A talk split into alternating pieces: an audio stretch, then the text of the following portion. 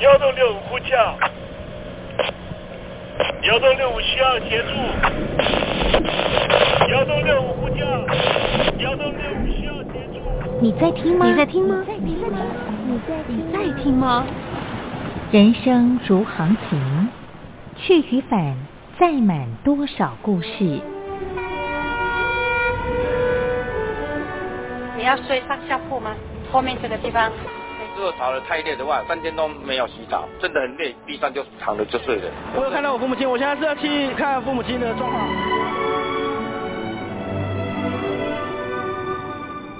聆听故事湾，让每个故事找到属于自己的码头。我到了那儿以后，我们就往妈妈家去。我一到那边，就感觉我妈妈已经她能够活活下来容不容易，我知道。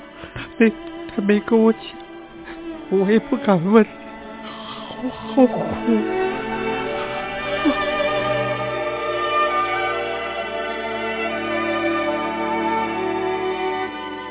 聆听故事湾，聆听故事湾。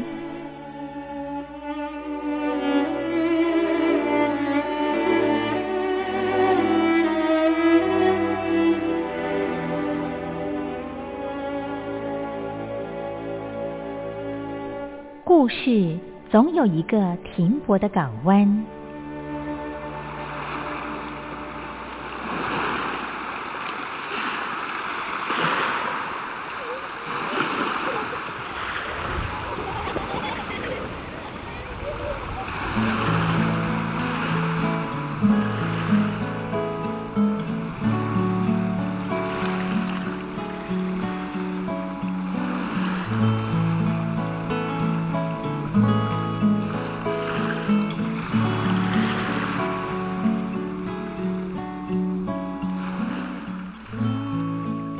一二三四五六七七六五四三二一，大陆听众朋友您好，我是您的好朋友东山林，在台北问候您。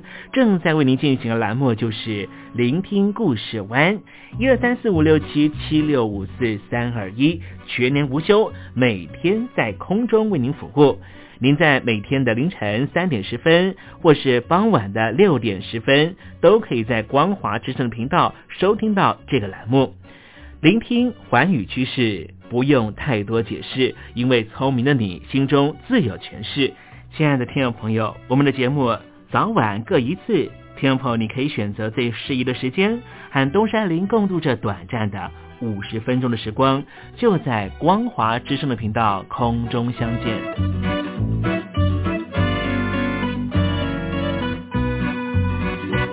听众朋友收听、聆听故事湾东山林的节目，到底能够听到什么样的内容呢？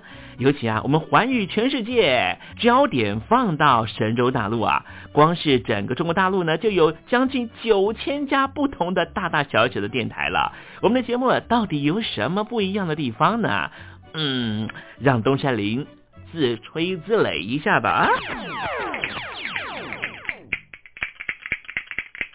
宫中频道何其多，赵钱孙李挺能说。热点平地上直播，仔细听来差不多。直播室外领导多，你说他能怎么说？开场才说茶黑窝，碰上土狼不敢摸。主播低头翻翻稿，导播左右反复搓，想到孩子泪婆娑。好了好了，都别说，且听东山林怎么说。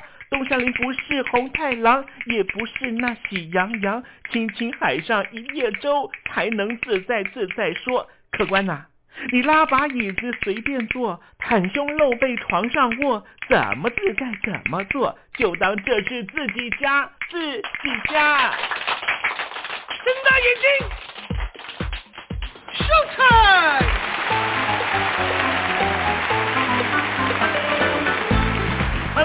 你好，我是你的好朋友东山林，在台北问候您。正在为您进行的栏目就是聆听故事湾啦。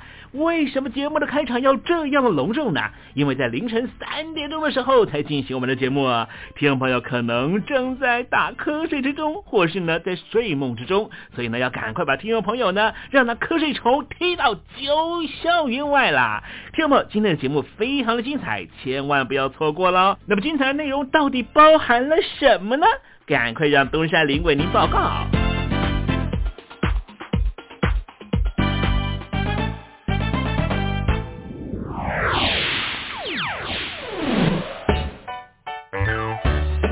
星期六、星期天，猴子爱聊天。过去这十多年来啊，我们一直被恐怖主义者呢给威胁着啊。恐怖主义呢最可怕的事情是什么呢？就是呢让我们的生活呢会受到很多很多的影响啊。什么样的影响呢？啊，我举个例子哈，其实我们这个生活在这个世界上哈，当然是希望呢每天都能够自由自在，而且毫无恐惧的生活在我们所熟悉的这个领域里啊。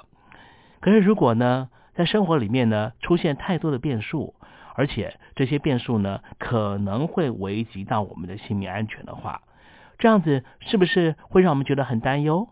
如果会的话，相关的一些应应措施就会变得多了。比方说呢，为了保护老百姓的生命财产的安全，所以呢，检测的动作就变得比较多啦。啊，甚至呢，这个进捷运站的时候呢，都要先做这个啊行李的搜查。这些搜查呢，实际上都是影响到老百姓的生活的哈。我先不要谈说呢，影响到这个所谓的人权的部分哈。光是呢上班的时间，就因为呢要搜查我们的行李的关系呢，你必须要提早上班，因为你公司呢不会因为呢你要搜查行李的关系哈，让你呢可以每天迟到。你说是不是呢？所以我认为呢，恐怖主义最呃让人这个生气或诟病的就是呢。我们的生活受到了实际的影响，甚至呢，啊，拥有这个呃公权力的执政者呢，就会开始做许多的人权跟权益上的限缩。我想恐怕这就是恐怖主义者呢啊这些恐怖分子呢，真理真的心里头想要做的事情吧。好，待会在实证你懂得的环节里面，再跟听众朋友详尽的介绍。那么今天节目的下半阶段为您进行另外一个环节，这个环节就是电台推荐好声音。Sunday, Monday, Tuesday, Wednesday, Thursday, Friday, Saturday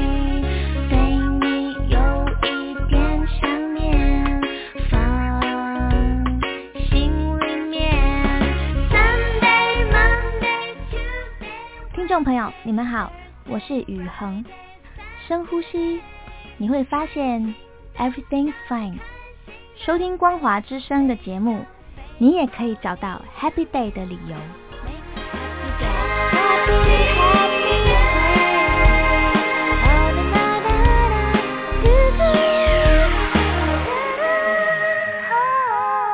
现在，请习近平同志讲话。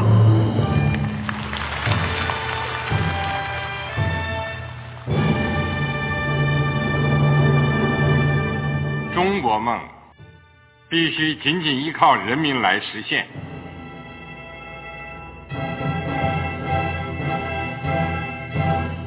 好国民得关心家事、国事、天下事。呃，谢谢发言人。我们注意到，现在那个外面有很多关于前中央政治局委员周永康的一些消息和报道。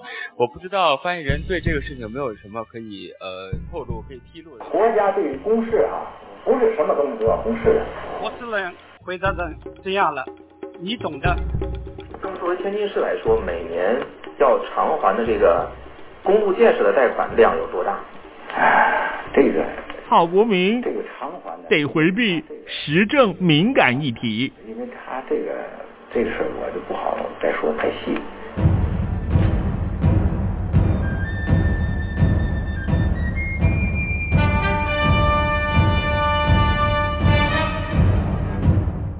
们要坚持人民当家作主，坚持人民主体地位。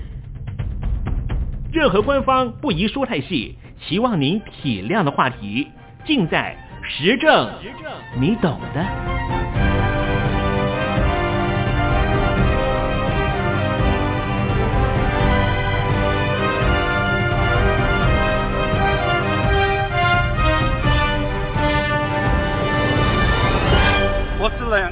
回答这样了，你懂的。那些官方无法为您说太细的事情，就让东山林为您详细的说明白。天宝早上好，晚上好，正在为您进行的栏目就是聆听故事湾。此刻为您进行的环节就是时政，你懂的，一同关心焦点话题。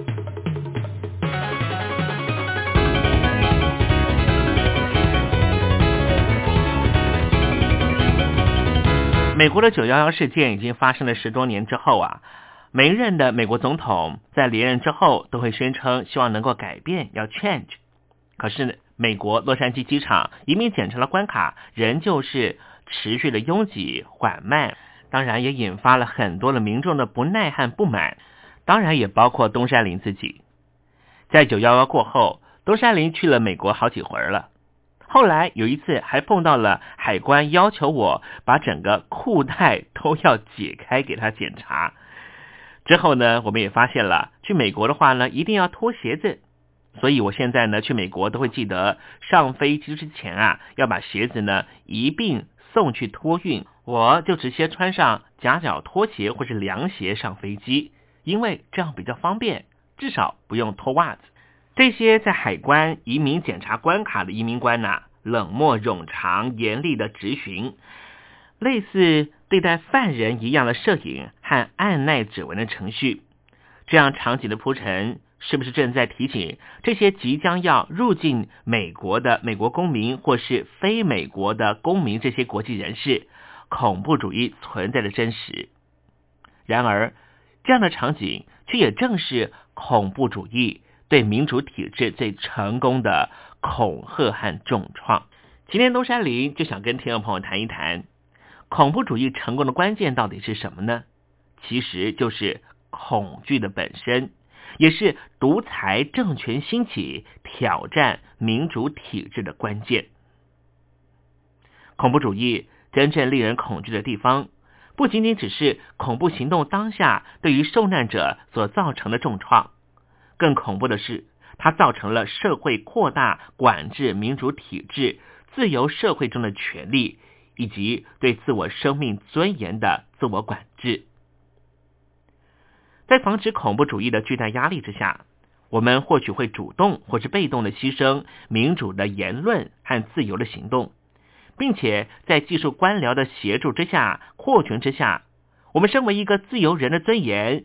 消失在监视器和指纹机下，甚至在预防、贺阻恐怖主义下，官僚系统玩弄权力，扩大了他们对种族和阶级的歧视。因此，在这样雷厉风行的反恐行动和机场安检工作上，我们应该提问的是：到底是谁应该被滞留？到底是谁应该被搜索行李？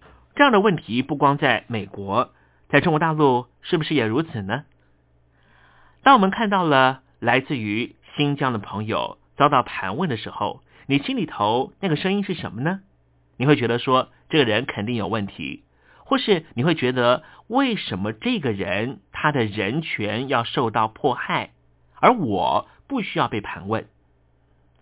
在面对全球的九幺幺之后所产生的恐惧氛围。第一个获得诺贝尔文学奖的非洲作家来自于奈及利亚，这位作家叫做苏银卡。他说：“恐惧氛围和恐怖的建构背后，正是权力用来支配我们的日常生活的行动。计算我们的恐惧情绪多少，就可以计算出我们丧失多少自由和尊严。”生活在台湾的我们啊，特别是年轻的一代，或许。一直到二零一三年高铁的爆炸事件，才可以透过媒体的渲染感受到些许恐惧的氛围。但是对于成长于戒严时代的台湾中年以上的人民，对于这种统治者权力运作所创造出来的恐惧气氛，一点都不陌生。在那一个小心匪谍就在你身边的戒严白色恐怖年代。统治者利用媒体控制的方式，把共产主义和共产中国妖魔化，进而形作恐怖的气氛，钳制人民各种行动、言论自由，让多数人成为沉默的串谋者。而使称号的自由和民主的体制成为了威权政体的装饰品。所幸台湾在一九八七年解除建言，在一九九零年代初期之后，整个政体有了急速的发展，自由和民主就在台湾正式的发芽。而在中国大陆，是不是也是如此呢？在一九七九年告台湾同胞书之前，或是说，在一九七八年改革开放之前，那样的时空氛围不断的把美国妖魔化，甚至也把台湾一起妖魔化。蒋介石成为了蒋匪一帮人，就是美帝主义的走狗。这样的说法是不是充斥于那个年代呢？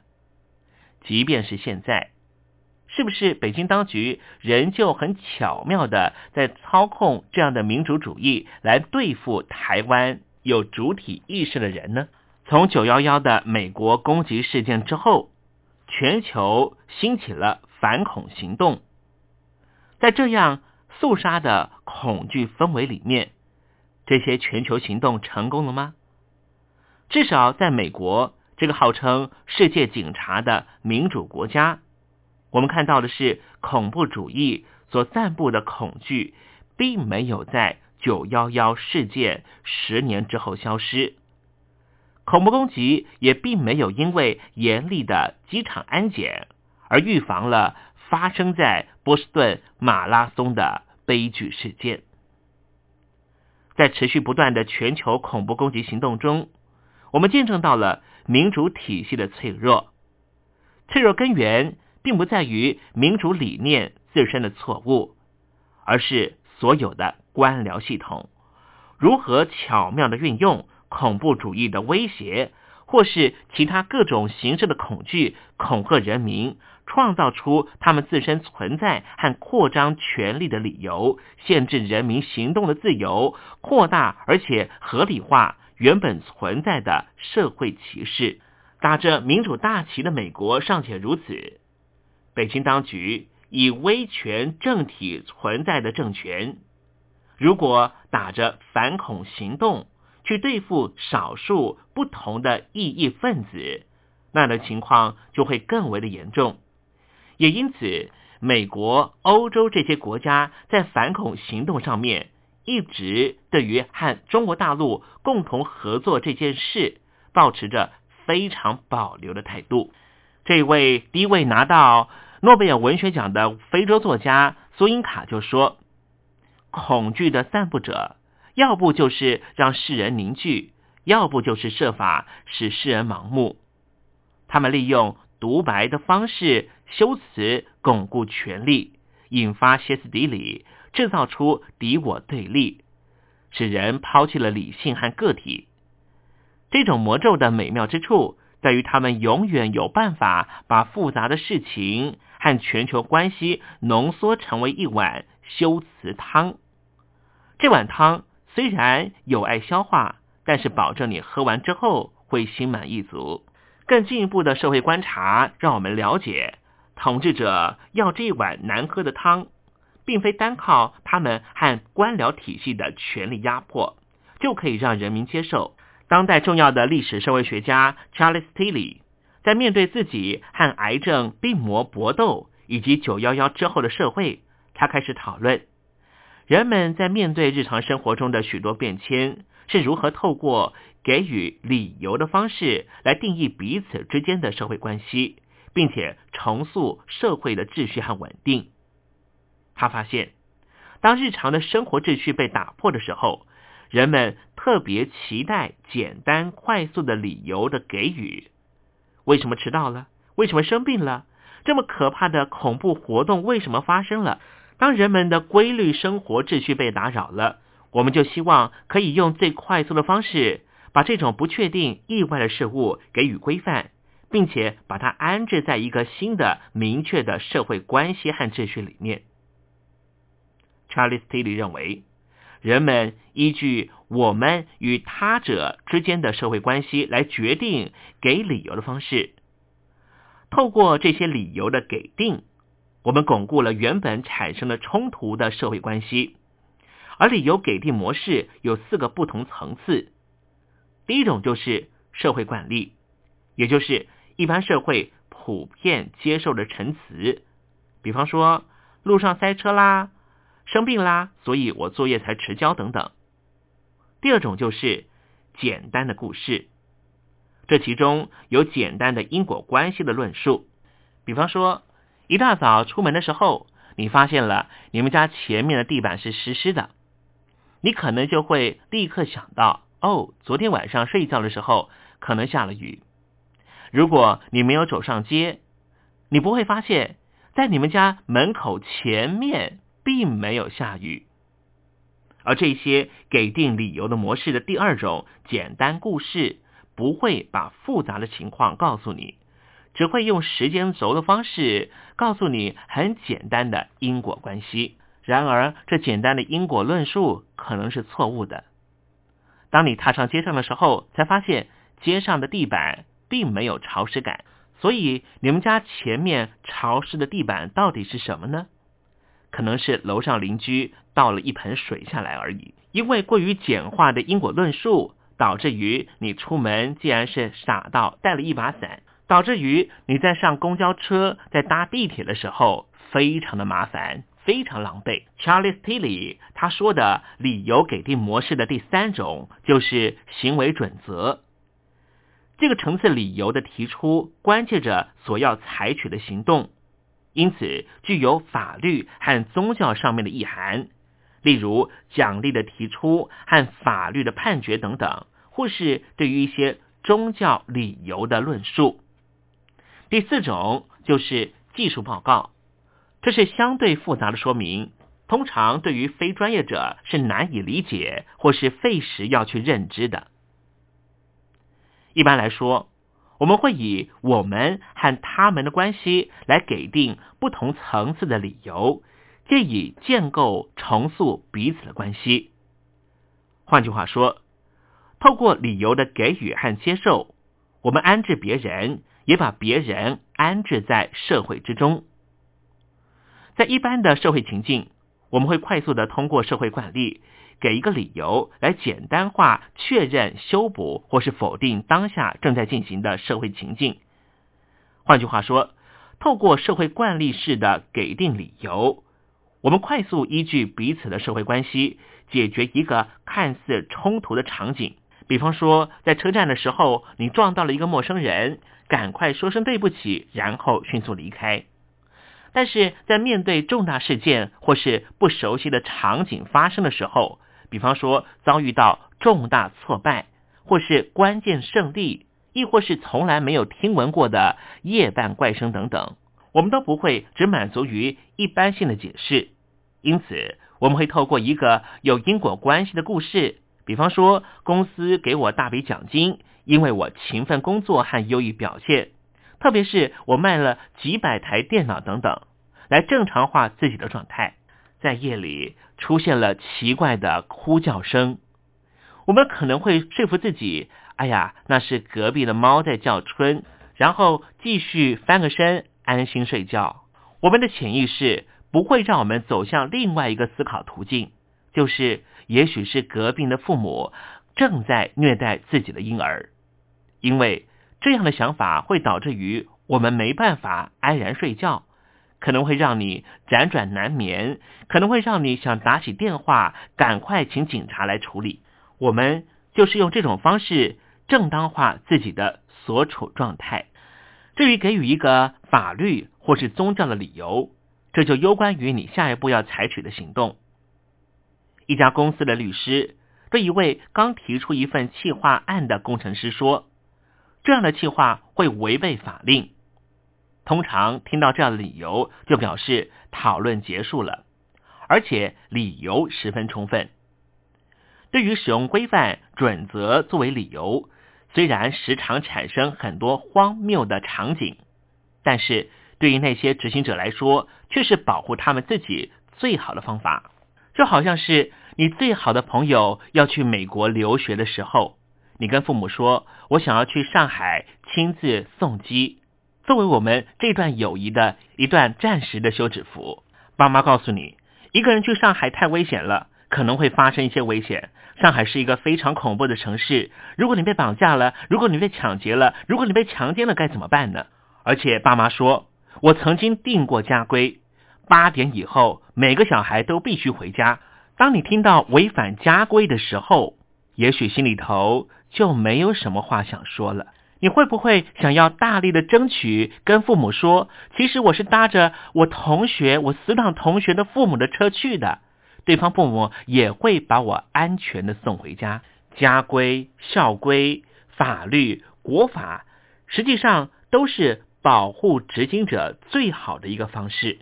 所以，我们常常可以听到来自于政府上至领导人，下至各级地方政府公务员，都会告诉你一句话，叫做依法行政。尤其在面对很多争议问题的时候，他们常常是以一句依法行政就堵住了所有问题解决的可能性和进一步的讨论。最后一点的技术报告，则是让事件参与者。可以有一个更详尽的因果关系，去理解事件发生的理由，并且试图去提供更专业的解决问题方案。Charles Tilly 说：“发生冲突的突发事件，掌权者会透过权力和权威来重新确认新的社会关系。当然，在突发事件的时候，给予的理由。”就必须满足，并且降低人们对于变动社会情境和不稳定社会关系时所产生的不安感。但是，不论哪一个理由的给定，一定难免面对各种质疑和挑战。如果一个理由的给予过程没有遇到任何挑战，那通常代表了理由的给予者拥有非常强的权利，彼此的关系位置一定是处于一个被宰制的位置。比方说，你不敢跟爸妈说，我去上海送我的死党，是因为对方的父母会把我安全送回家。你为什么不敢讲呢？因为你的零用钱是父母给的。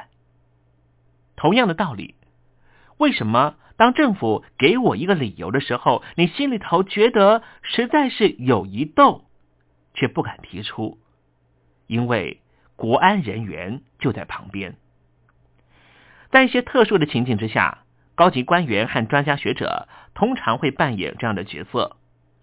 在面对诸如恐怖行动这些议题的时候，他们就会以自身的权力和权威，透过不同的理由组合给予事件说明，然后重新定义新的社会关系和情境。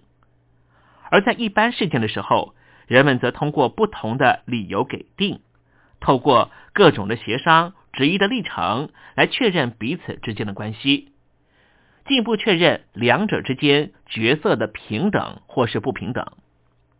也因此，当面对像是九幺幺这些恐怖的重大攻击行动的时候，人们常常尝试先用最简单的方式给予理由，来协助自己和他人理解事件的可能原因，进而找寻。自我对应的社会生存模式，但是也因为人们倾向于选择简单的方式来重新建构崩溃的社会秩序，这就让统治者和拥有权力者得以借由大众选择沉默、否认事实、以逃避痛苦、降低自身恐惧和尴尬的这些集体社会机制，也就是沉默的串谋。来睡醒统治者的权力意志。Zubavela 是当代很重要的社会学家，他出生于危机四伏的以色列。他分析，人们在日常生活里沉默串谋这一股集体力量形成的因素之一，就是因为出于保持团结。也就是刚才我们提到 Charles Tilly 所认知的社会秩序与关系的重建和巩固，而阻碍了诚实和开放性沟通的可能。我们观察到九幺幺恐怖攻击事件之后，恐怖行动并没有因为恐怖首脑的逮捕而消失，全球不同族裔的人民。也没有因为这些反恐行动的严密监控，生活的更为安全、更为和谐。相对的，恐怖主义的真正根源，全球性的资源分配不均、区域资源的掠夺、社会的阶级不公和歧视、偏见等等，却从来没有认真的公开讨论和解决。因为人们选择放弃挑战主流社会所存在的议题，宁愿限缩自由和民主体制的权利。来重置和巩固自我与他人在主流社会中所存在的社会关系和位置。听众朋友，没有人希望活在恐怖主义的危险之下，但是恐惧本身正是恐怖主义成功的关键，也是独裁政权兴起、挑战民主体制的关键原因。因此，我认为。警戒恐惧对民主体制的伤害，我们应该用更开放、更多元的态度面对歧义，消弭恐怖主义的种子，而不是以冗长的人龙和繁琐的程序来杜绝所谓的恐怖分子。我们必须以更复杂的理由分析和说明，取代简化的故事和社会常规来看待恐怖主义的兴起。我们也必须真实的面对事情的真相，即便它令人恐惧而尴尬。东山林相信，唯有更民主的体制、更自由的生活，恐怖主义所意图散布的恐怖氛围才没有办法得逞。这才是真正消弭恐怖主义的最佳方式。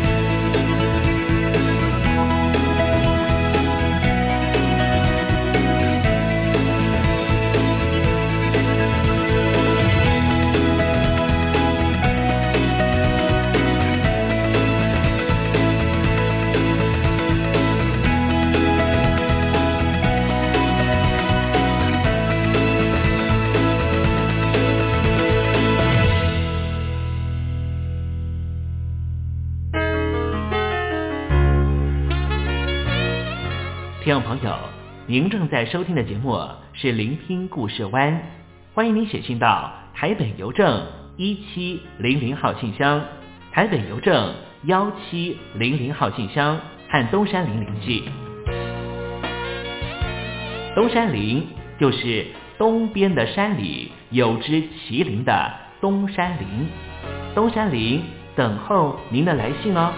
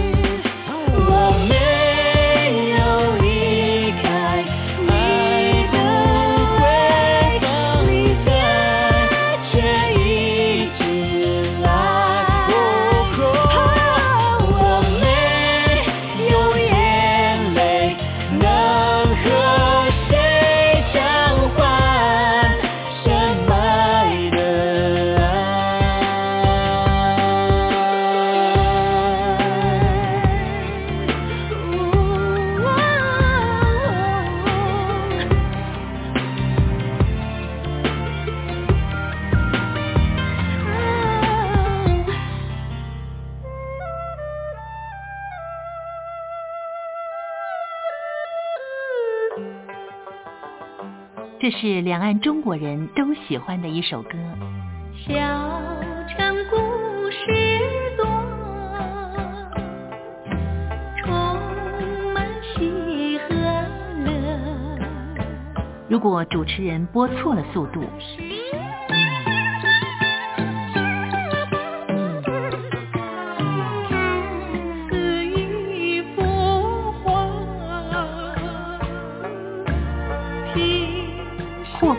或慢的走调歌曲，都不是听众喜欢的。人生境界真善美，真意高阔。两岸和谐关系也得循序渐进，快慢相宜。小城故事真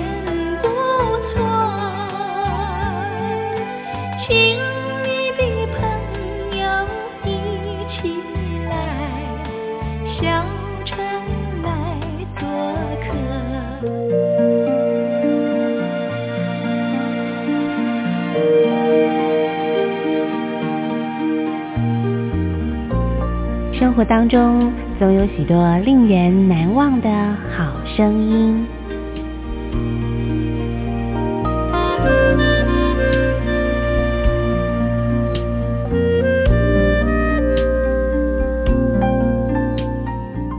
电台真心推荐，只想给你最好听的好声音。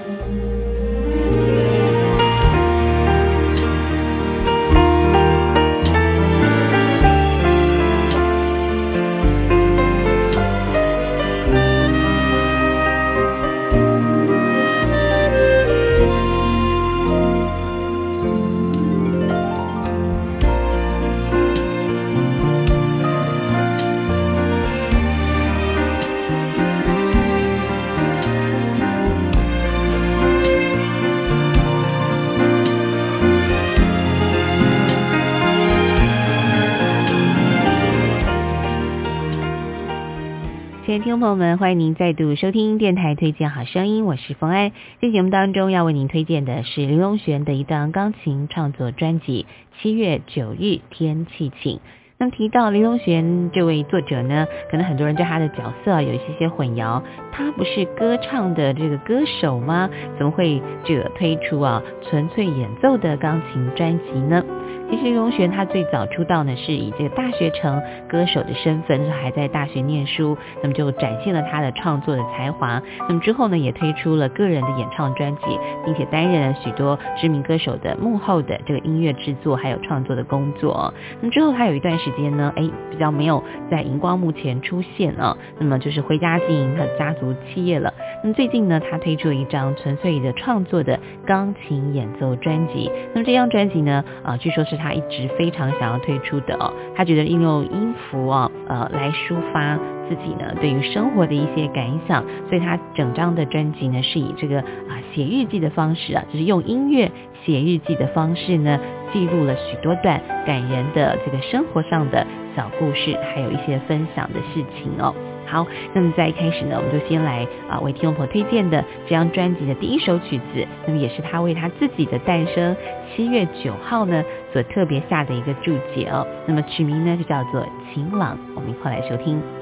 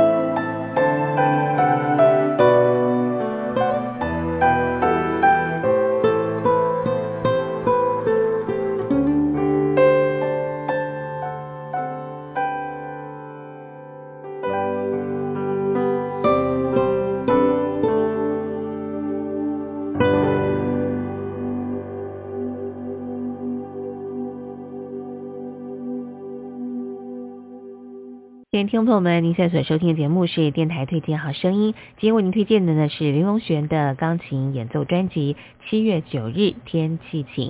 那么这张专辑当中呢，总共啊这个发表了他所创作的十一首曲子啊。那每一首曲子呢，都有一段这个短短的介绍，呃，以什么样作为这个他创作的一个呃轴心跟主题哦。那么接下来呢，再为您推荐的是专辑当中的第八首曲子。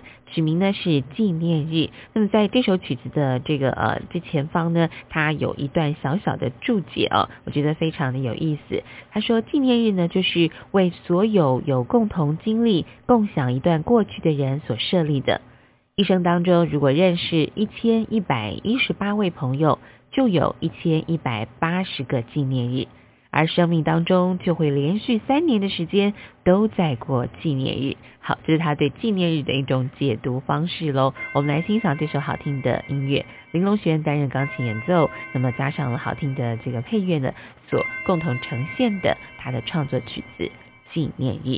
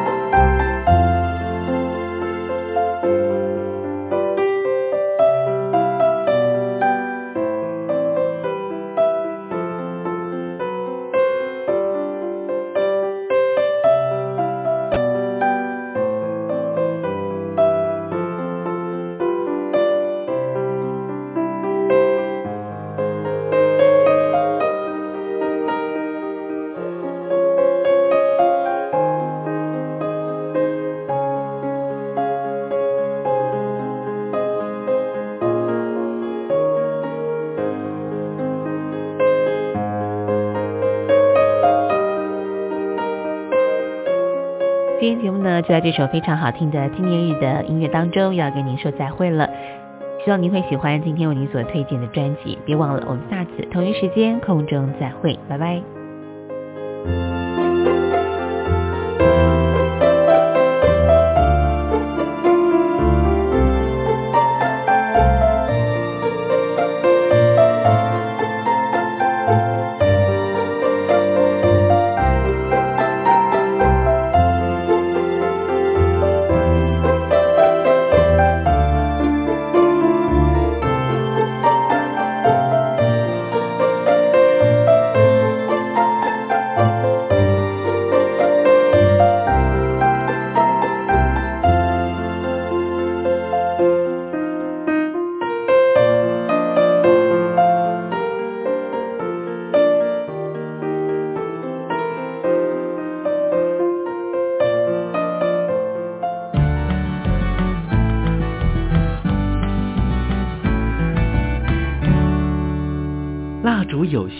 还惜别，替人垂泪到天明。又到了说再见的时候，一下子东山里也不知道该如何传达心中对您的情意。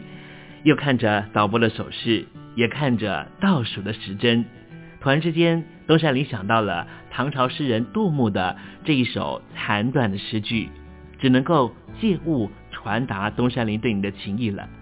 蜡烛有心还惜别，替我垂泪到天明吧。